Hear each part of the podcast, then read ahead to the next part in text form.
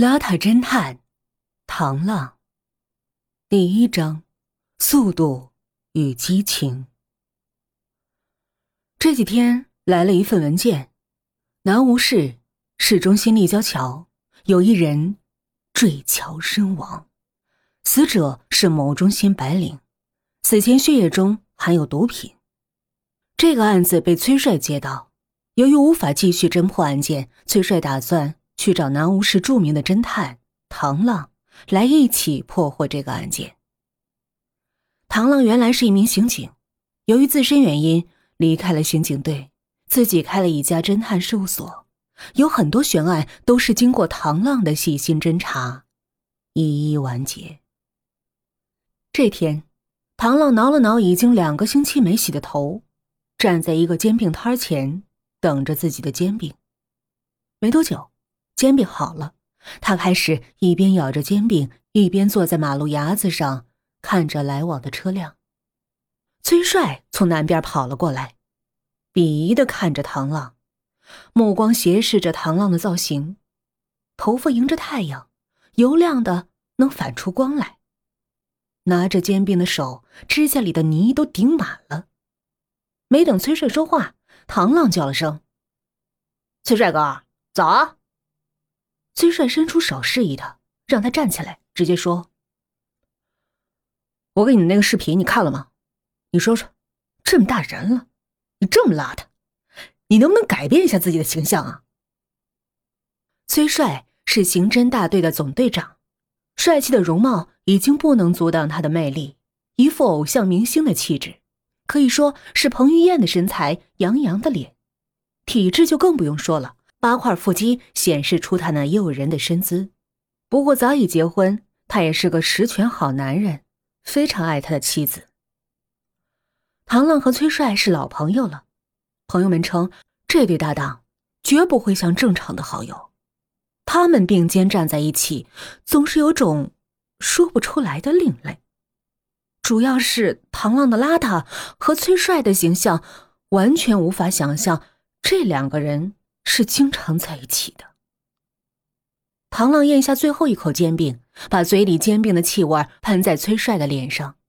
崔帅没有嫌弃，只是嘴里嘟囔了一句：“这是谋杀。”唐浪的视线转到自己手机里的视频，他看到一个男人像个花盆一样从立交桥上栽了下去。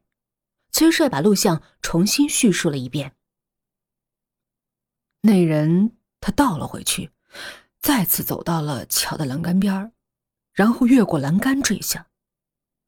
唐浪说：“你确定这不是自杀？”崔帅指点着手机屏幕说：“你看，他走路的样子，在靠近栏杆之前。”唐浪又看了一遍，说：“我没看到谁推他。”崔帅摇摇头说：“他太从容了。”自杀的人在最后一刻总会有点犹豫。他又倒放了一次录像，男人再次撞在了护栏上。唐浪注意到一个细节：男人的身体向护栏下倾斜时，双手想维持住平衡，可惯性还是让他栽了下去。唐浪皱眉说：“他不想死啊。”崔帅说。经过了解，我们发现这个人每天这个时候他都会走过天桥去上班，而这次他像是瞎了一样，在错误的位置拐弯。意外发生前根本没注意到已经走到了护栏边。唐浪说：“他会不会有间歇性精神病啊？”崔帅瞟了他一眼说：“人家家庭和睦，日子很宽裕，生活也很幸福。”比你还像正常人，怎么可能是疯子？唐浪又说：“那会不会让人下药了？”崔帅打断了唐浪的猜测，不怀好意的推搡了一下唐浪，说：“跟我一块去尸检呗。”唐浪感到手里被他塞了一张百元大钞。唐浪看了看崔帅，有些无奈的说道：“好吧，事后再多给我五百啊。”崔帅叫了一个的士，对司机师傅说：“去南吴刑警队。”次日，螳螂每次去尸检都要去门口便利店买口香糖，经常跟店里的营业小妹开玩笑。由于螳螂太过邋遢，没有人愿意和他多闲聊。他来到局里，发现崔帅还没到，他只好嚼着口香糖走进尸检房。推开门，一股子福尔马林的味道钻进鼻子。要不是有口香糖，估计唐浪很难在这里多待一分钟。死者的尸体已被裹进藏尸袋。过了十分钟，崔帅才到。崔帅坐在灯下，戴着护目镜，填着验尸单。他自顾自的说道：“死因确实是高空坠落，头骨破裂，颈椎骨折，血检里发现毒品。”螳螂说：“毒品？他还吸毒？”崔帅接过螳螂递给他的口香糖，边嚼边说：“早餐的剩余物鉴定有大麻的成分，分量足够让一个成年人意识混乱。”螳螂问：“怎么弄进去的？”崔帅轻哼一声：“哼，跟你平时一样，街边买的早餐，煎饼。”两人离开停尸房，新的监控录像被调来了。镜头中，死者出现在吴中区青年街，手里的煎饼裹着印有“正宗煎饼”的纸袋儿。联防已经看住了店面，不准营业。上级通知崔帅出警。在开车去现场的路上，崔帅问：“好了，这家煎饼店跟死者没有半毛钱关系。”你觉得下毒的动机是什么？螳螂漫不经心的说：“餐饮中添加毒品，使消费者上瘾，以获取暴利。”崔帅切了一声说：“你就不考虑成本啊？一个煎饼才多少钱？”崔帅灵机一动：“会不会是随机杀人啊？”崔帅眼前一亮：“几个意思？啊打个比方。”犯罪嫌疑人和死者无冤无仇，他只是在做煎饼时看着街上来来往往的人，他随机选择目标。为什么？唐浪义正言辞的说：“看谁不顺眼就弄谁，仇恨某一种类型的人。”崔帅突然打断了他对犯罪的侧写：“是香菜。”唐浪一愣，听着崔帅继续说。毒品一般卷在烟里吸食，绿色的精液剁碎了以后，还能分清它跟香菜吗？如果他们一边卷大麻烟，一边卷煎饼。对了，先不说别的，你看看这把枪，你会用吗？唐浪耸耸肩，我以为就是个食品安全方面的案子，怎么还需要用枪吗？崔帅嫌弃的骂了一句。不怕神一样的对手，就怕猪一样的队友。车子停在商业区门口，时间已是下午。正宗煎饼店前已经有几名刑警，店面并没有关闭，店主正在接受询问。那是个中年女人，视线没有离开过自己的手。崔帅接过辅警手里的询问记录，问道：“你是店主吗？还是店员？”女人依旧低着头说：“啊，店员，你知道发生了什么事儿吗？其他人呢？不知道啊，今天就我一个人值班。”唐浪走了几步，观察着这家店。